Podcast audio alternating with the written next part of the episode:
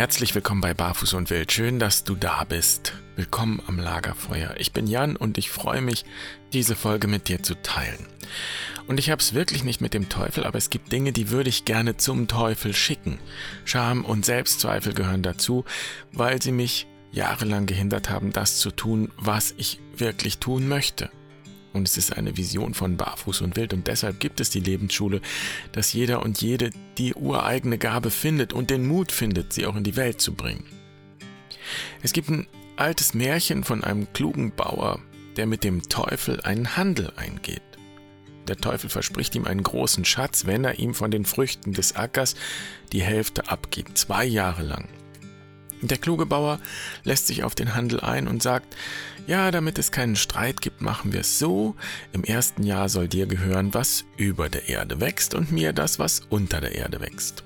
Der Teufel ist einverstanden und als er dann im Herbst seinen Teil holen will, da erntet er nur gelbe und welke Blätter und der Bauer gräbt dicke gelbe Rüben aus. Der Teufel ärgert sich und sagt, im nächsten Jahr, da machen wir es umgekehrt. Du bekommst, was oben ist und ich nehme den unteren Teil. Kein Problem, sagt der Bauer und sät Weizen. Und als die Zeit der Ernte kommt, bleiben dem Teufel nur die Stoppeln und der Bauer freut sich über den Schatz, den er bekommt. Denn das war der Deal. Und diese Haltung des klugen Bauern, die möchte ich mir zu eigen machen. Denn die Ursache von Scham und Selbstzweifel, das ist Angst. Und das Schlimmste ist, vor der Angst selbst Angst zu haben. Wie kann ich also mit der Angst umgehen, so dass sie mich nicht am Leben hindert? Darum geht es in dieser Folge und ich freue mich, dass du dabei bist.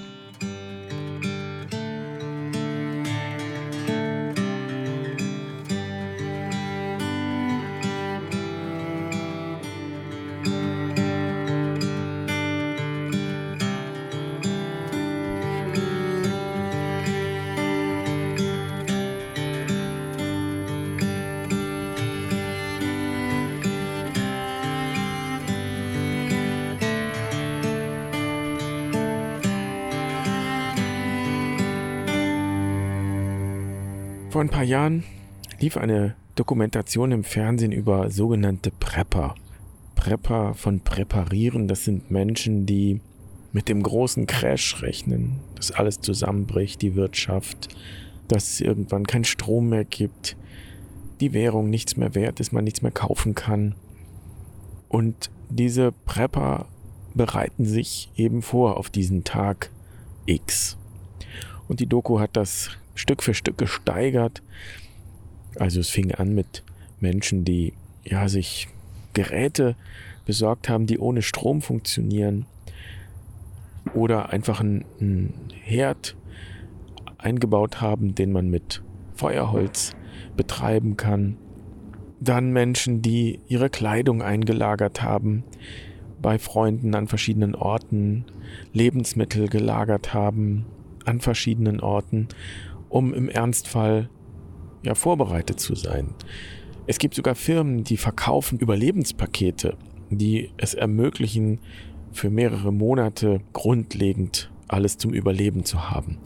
Und so ging das immer weiter bis hin zu Menschen, die ja sich jetzt schon selbst versorgen und sozusagen autark leben, alles im Garten haben, alles einkochen, Vorräte einlagern, sich autark mit Strom versorgen über Solarzellen auf dem Dach.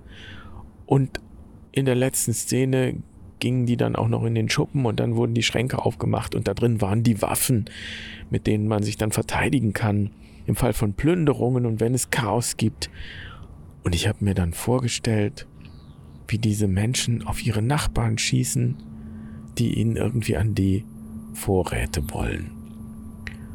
Und wenn ich dann so überlege, wie das hier ist in unserem kleinen Dorf, wenn das tatsächlich passieren würde, alles würde zusammenbrechen und nichts mehr würde gehen, würden wir dann aufeinander schießen? Würden wir dann nicht miteinander sprechen und schauen, wer hat welche Möglichkeiten und alles zusammenlegen? Und da ist mir aufgefallen, dass in diesem ganzen Film von 45 Minuten nicht ein einziges Mal das Wort oder die Idee der Solidarität vorkam. Also diese, dieser Film war ein Beispiel für das, was Angst mit uns machen kann. Sie kann uns sozusagen blind machen für das Naheliegende. Denn wenn wir uns ihr sozusagen hingeben und sie uns ganz im Griff hat, dann werden die Bilder der Angst immer größer. Ich finde, das ist ein sehr gutes Beispiel, denn grundsätzlich ist Angst ja etwas Positives. Und es zeichnet uns Menschen ja auch aus, dass wir uns Sorgen machen können. Und ganz konkret ist Angst etwas Gutes, weil sie macht uns aufmerksam, wachsam. Und niemand würde auf die Idee kommen, die Angst beseitigen zu wollen. Es würde uns ausliefern. Es würde uns unvorsichtig werden lassen. Und es würde uns auch die Lebendigkeit nehmen. Es gibt dieses Märchen von dem Furchtlosen, der auszieht, um das Fürchten zu lernen. Und erst am Ende, als er verheiratet ist und im Bett liegt und schläft und seine Frau einen Eimer mit Wasser und Fischen über ihm ausschüttet, da erschreckt er sich und lernt sich zu fürchten. Und so ist klar in diesem Märchen, das Fürchten ist ein, ein Symbol für lebendig sein, sich spüren. Also, Angst ist grundsätzlich etwas Gutes. Sie schützt uns. Sie hält uns lebendig und sie hält uns am Leben. Und das Problem beginnt, wenn wir nicht mehr Angst haben, sondern die Angst uns hat. Und ich würde sagen, genau das war in dieser Prepper-Doku zu merken. Das war ein Popanz, den die da aufgebaut haben. Interessant ist, dass es drei Arten gibt, mit Angst umzugehen. Und das ist sozusagen evolutionär genetisch in uns einprogrammiert. Entweder wir ergreifen die Flucht oder wir greifen an oder wir stellen uns tot. Und das kann man auch symbolisch verstehen. Das sich totstellen heißt, dass wir tatsächlich uns nicht mehr spüren. Und Scham ist so etwas. Hm. Wir verstecken uns und wir verstecken auch alle unsere Impulse und alles, was an uns natürlich ist. Wir verstecken es sozusagen vor der Beurteilung der anderen, die wir fürchten. Also Scham ist etwas, das uns die Lebendigkeit raubt. Wir können uns nicht mehr zeigen. Und Flucht, wir ziehen uns zurück aus einer Situation. Aber es geht eben nicht immer. Wir können nicht immer fliehen. Wir können uns nicht einfach zurückziehen. Wir können nicht einfach die Hände vom Steuer nehmen. Denn wer steuert dann? Also Flucht im übertragenen Sinn ist sowas wie Selbstzweifel. Wenn wir in Selbstzweifeln versinken, wenn wir nicht mehr entscheiden, weil wir immer zweifeln, weil wir nicht wissen, was wir tun sollen, wenn wir das Ruder aus der Hand geben, dann erstarren wir in gewisser Weise auch. Und dann gehen wir unter. Und interessant ist der Angriff, gerade Menschen, die vielleicht von außen betrachtet sehr furchtlos wirken.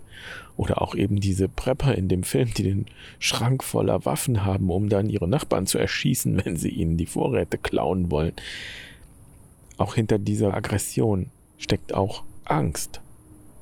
Also Angst kann auch dieses Gesicht haben. Und es gibt eine Geschichte, eine biblische Geschichte, die wunderbar deutlich macht, wie Angst funktioniert.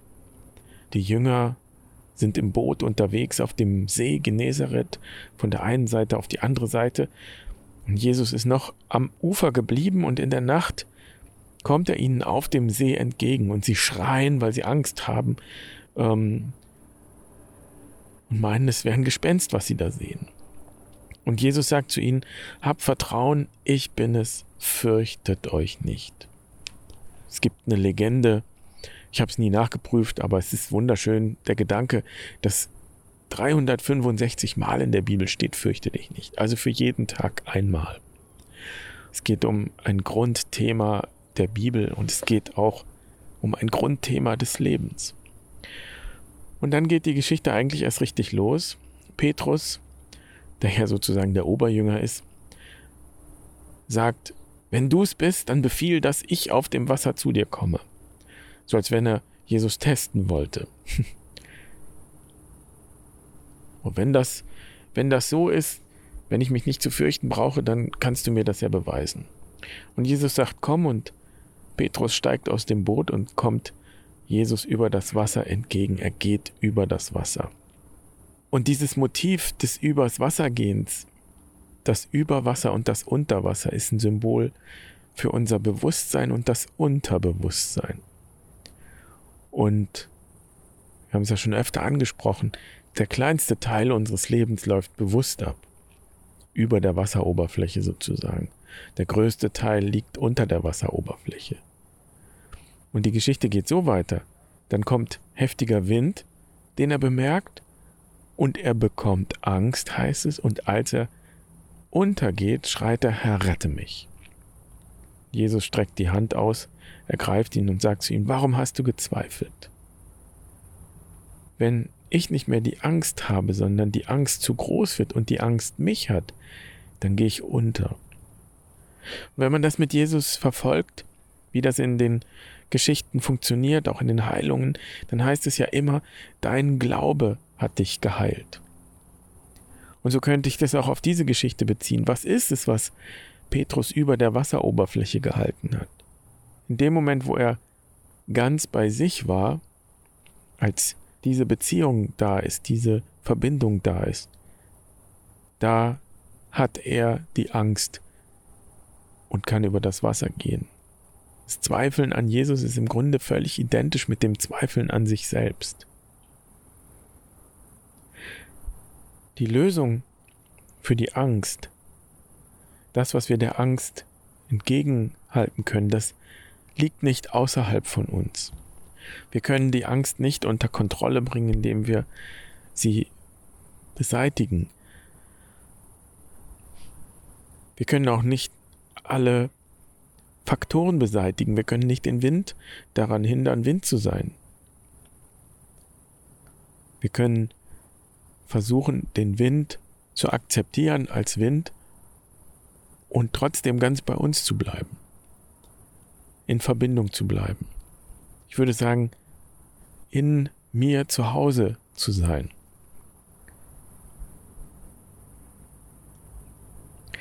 Petrus hat sozusagen nicht an Jesus gezweifelt. Es geht hier gar nicht um eine Glaubensfrage, sondern letztlich hat Petrus an sich selbst gezweifelt. Und das heißt so viel wie er hat die Balance verloren. Er hat sich aus der aus seiner Mitte bringen lassen, aus der Ruhe bringen lassen. Ich kann mich jedenfalls in dieser Geschichte gut wiederfinden, denn ich kenne Angst auch als ein großes Thema. So wie ich jetzt hier sitze am Rhein und die Sonne ist untergegangen und es wird dunkel und über dem Wasser ist es noch hell, aber hinter mir im Wald, da ist es dunkel. Das hätte ich vor Jahren nie gemacht. Ja, diese Angst zu verwandeln das eigentlich so passiert in der Zeit, als ich begonnen habe, mich von außen nach innen zu wenden und eben in meine Geschichte zu schauen, in meine Kindheit zu schauen und mich selbst zu reflektieren, wie ich handle, warum ich handle und auch vieles zu Bewusstsein kommen zu lassen. Und mit dieser Wendung nach innen und ich möchte sagen, mit diesem in mir selbst heimisch werden, ist die Angst kleiner geworden, beziehungsweise hat sie ihre Wirkung verloren und es hat sich etwas umgedreht. Es ist ja nicht so, als wenn ich keine Angst hätte, aber ich habe die Angst und sie hat mich nicht mehr. Ich kann der Angst vertrauen, ich weiß, wo sie mir dient. Es ist kein Abgrund mehr, in den ich hineinstürze. Und selbst Scham, die ich auch kenne, ist heute etwas, das ich habe und nicht etwas, das mich hat. Scham ist auch etwas, das mich schützt und schützen kann. Ich muss auch nicht immer alles zeigen, denn darum geht es ja bei der Scham, etwas nicht zu zeigen. Ich muss nicht alles zeigen. Ich kann bestimmte Dinge auch für mich behalten. So. Also was hilft mit der Angst zu leben und dafür zu sorgen, dass sie mich nicht hat? Ich möchte dir fünf Wegweiser nennen, die mir geholfen haben. Der erste Wegweiser klingt vielleicht im ersten Moment seltsam, aber ich meine es wirklich ganz ernst. Atmen. Schlicht und ergreifend atmen. In Situationen der Angst, und das kann eben auch heißen, in Situationen der Scham, des Selbstzweifels, in der Meditation üben wir auch nichts anderes als atmen. Wir geben uns dem Atem hin. Der Atem ist das, was immer da ist. Der Atem ist die Grundlage. Es ist ja auch nicht so, dass ich atme, sondern genau genommen atmet es mich. Und es ist sehr spannend, dass der Gottesname, der ja nicht ausgesprochen wird im Judentum, J, H, Ja, Ja, das ist so, als wäre der Name Gottes ein Hauch, ein Hauchen. Ähnlich auch im Arabischen Allah ist auch ein Hauchen. Und in diesem Hauchen steckt natürlich irgendwo die Vorstellung, dass wir uns in diesem Atmen in Gott bewegen und in Gott leben. Und sich mit diesem Atem zu verbinden heißt, sich mit dem Lebensgrund zu verbinden. Und wir machen es bei Barfuß und Wild in den Seminaren auch so, dass wir sozusagen lernen, unter Wasser zu atmen. Da ist wieder das Bild vom Wasser und dieses Untertauchen, unter die Wasseroberfläche tauchen, ins Unbewusste tauchen, in die Seele hinabtauchen, in den Bereich, in dem wir nicht die Kontrolle haben. Und dort zu atmen, weiter zu atmen, die Gedanken über der Wasseroberfläche zurückzulassen und einfach da zu sein und zu atmen. Und alles, was dann da ist an Gefühlen und an Bewegungen, Emotionen, das einfach wahrzunehmen. Und wahrnehmen heißt es, ich etwas bewusst wahrnehme. Im Grunde ist die Meditation, das Atmen, das Wahrnehmen eine Übung für den Ernstfall.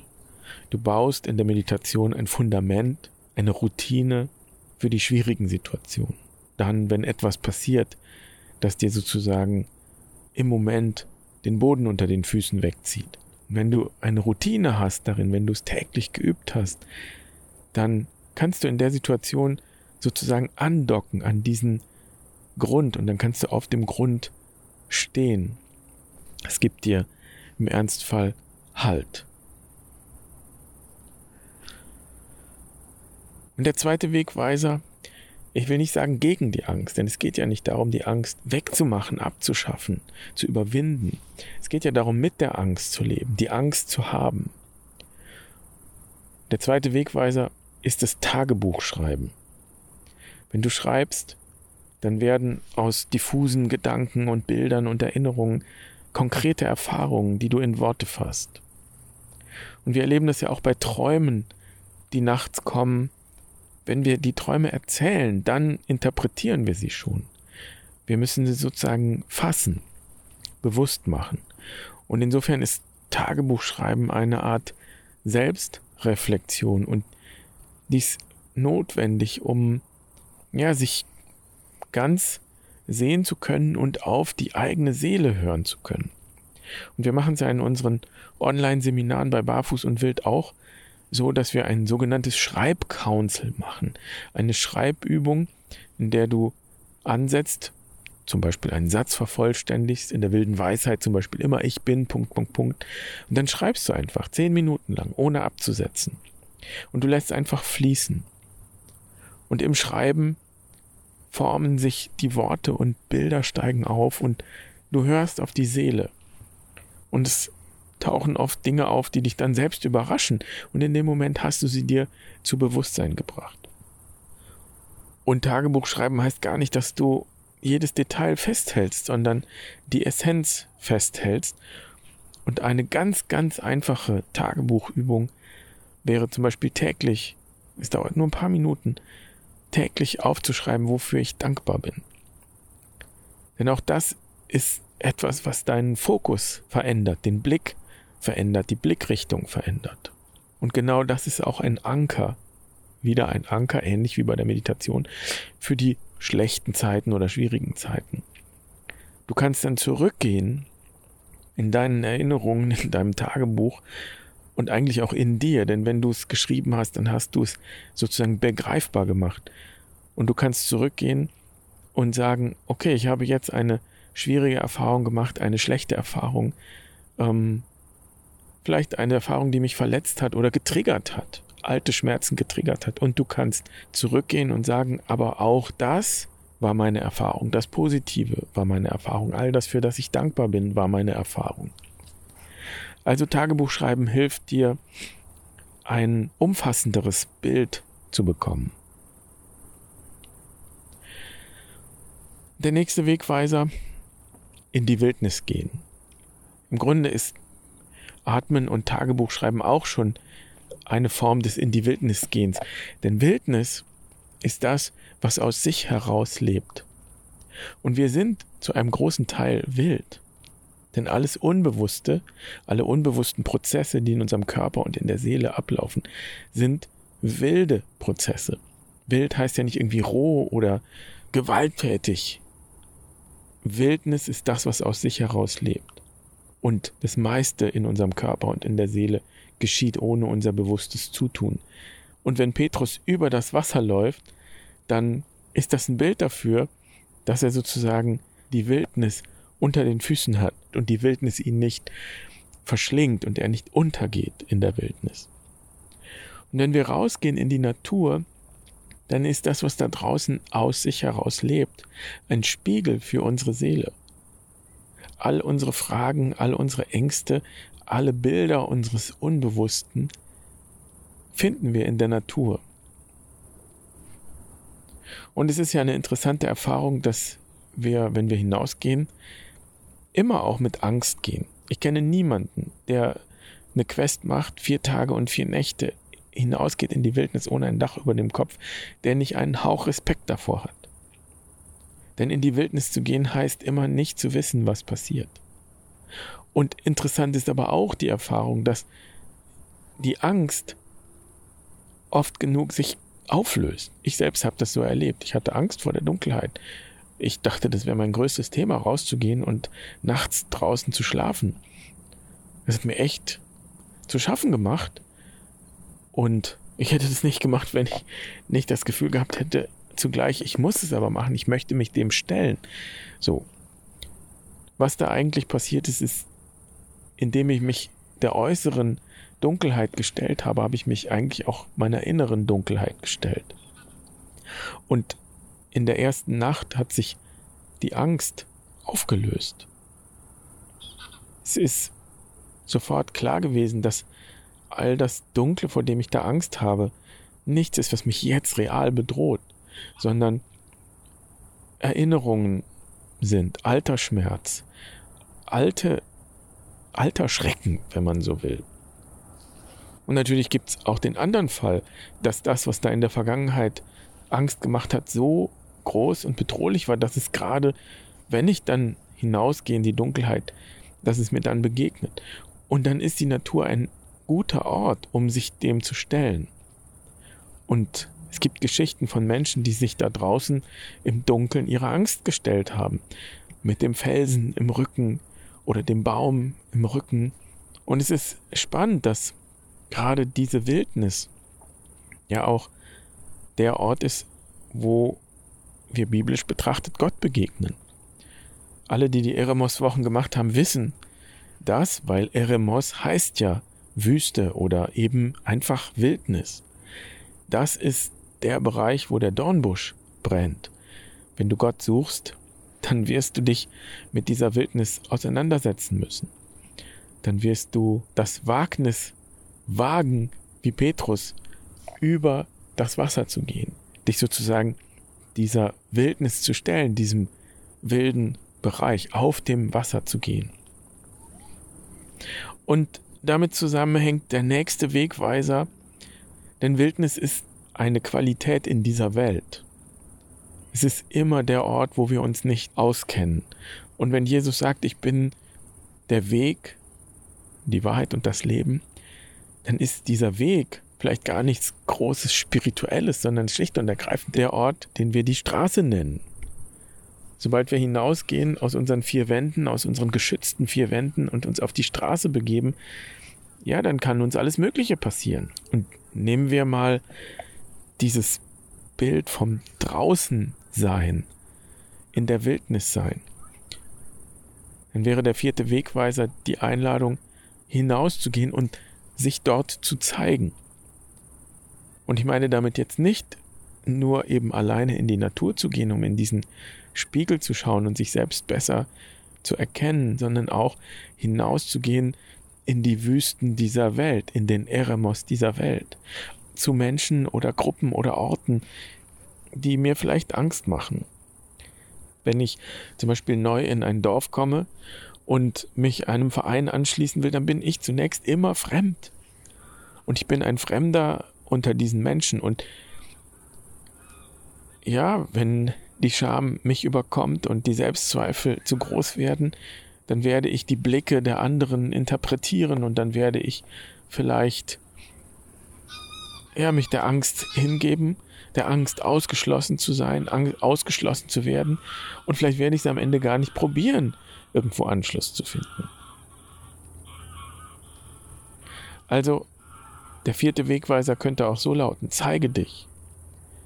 Hm, zeige dich wieder die Angst und die Angst haben, denn ich behaupte nicht, dass die Angst weggeht. Die Angst, in eine Gruppe zu gehen, in, eine, in einen Verein zu gehen, in eine Gemeinschaft zu gehen, wo auch immer das ist, und dort die eigene Meinung zu sagen, zu dem zu stehen, was mir wichtig ist. Das wird immer mit Angst verbunden sein.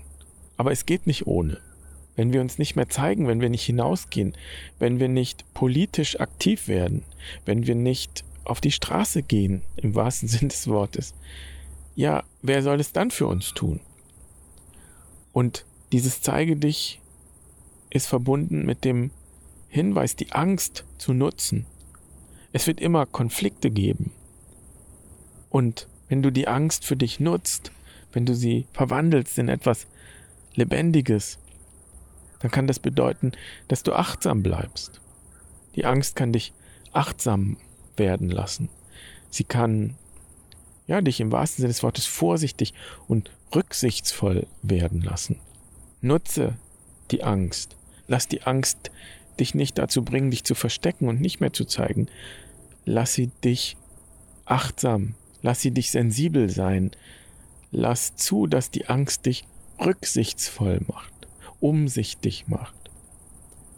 In Gruppen, in Konflikten, in ganz gleich welcher Situation.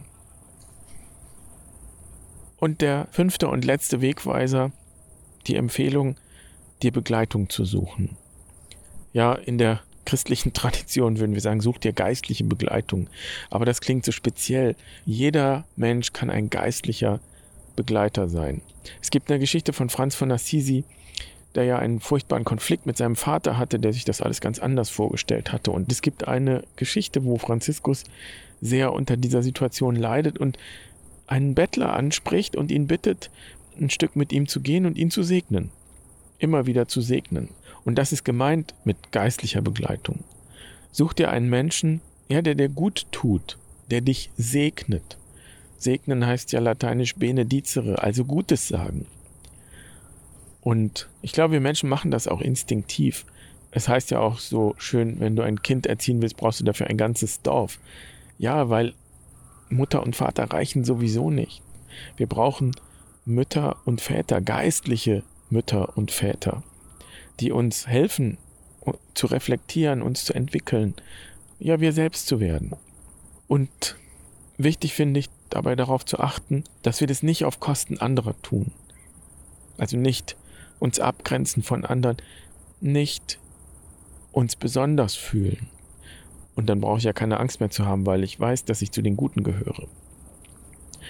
Ich weiß nicht, es ist mir irgendwie wichtig, das zu sagen, weil ich glaube, das macht einen Unterschied, eine Gruppe zu haben, in der jeder sein kann, so sein kann, wie er ist. Und so eine geistliche Begleitung muss ja gar nicht nur ein Mensch sein, Es können ja auch zwei Menschen sein, die zusammen eine Gruppe bilden und sich gegenseitig stützen. Also, ich glaube, es braucht dafür gar nicht viel. Es braucht dafür kein Expertentum. Es braucht einfach nur eine bestimmte Art von Aufmerksamkeit oder auch Wachsamkeit.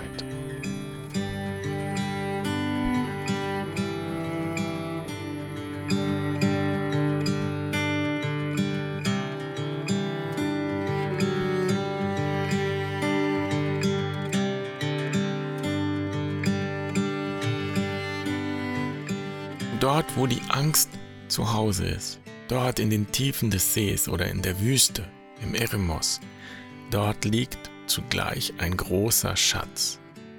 Und dieser Schatz ist ein Symbol für unseren innersten Kern, einen unverletzlichen Kern, den uns niemand nehmen kann, den wahren Reichtum. Und das ist vielleicht der Grund, warum in den biblischen Geschichten genau dort, in der Wüste, Gott begegnet, im Dornbusch zum Beispiel. Meister Eckhart sagt, Gott ist immer in uns, nur wir sind selten zu Hause. Und es ist das, was gesunde Religion, gesunde Spiritualität uns lehrt und was uns hilft, keine Angst vor der Angst zu haben, in sich selbst zu Hause sein. Letztlich geht es in jeder Auszeit, in jedem Seminar von Barfuß und Wild genau darum, immer mehr in sich heimisch zu werden. Ich hoffe, du kannst etwas für dich mitnehmen. Ich freue mich über einen Kommentar von dir. Danke, dass du dabei warst. Bis zum nächsten Mal. Mach's gut. Pace bene.